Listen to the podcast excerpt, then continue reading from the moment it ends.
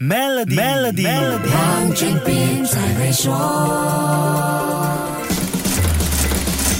你好，我是黄俊斌。没有人想要让造成生灵涂炭的战争发生，但万一不幸爆发战事，各方还是希望能够把伤害和破坏降到最低。所以，战争手段尽可能会避开海陆空战场，转而在经济层面和现代网络世界中交手。俄罗斯入侵乌克兰的战争，让世界看到一次近乎完整的混合模式战役。对阵双方在虚拟世界和现实环境双线交锋，科技对抗在实际的战争爆发之后后进入白热化。信息科技、社交媒体、开源数据等等都左右了局势发展。它更是被称为世界上第一场 TikTok 战争。人们在这个社交平台上跟进了战事的发展。这些仅仅是冰山微小的一角。信息科技 （Information Technology） 才是让人害怕的主角。因为信息科技的普及和先进，战场上几乎无处可躲。战略上的欺骗隐藏术也无所遁形，什么意思呢？民用的信息技术可以让军队加快侦查和反应速度，但也造成了直接对抗的几率大大提高。其中一个例子就是一个名叫 Dia 的 App，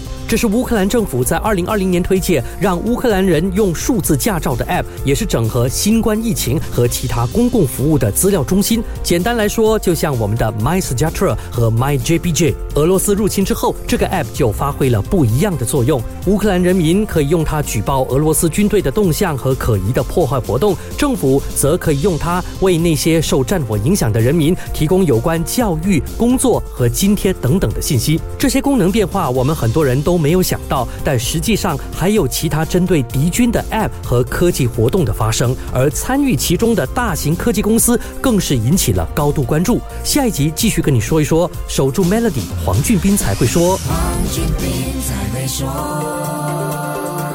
于二零二三年三月三十一日前开设 Maybank 商业户口，有机会赢取 MacBook Air、iPad 或 Nespresso Essenza Mini，需符合条规。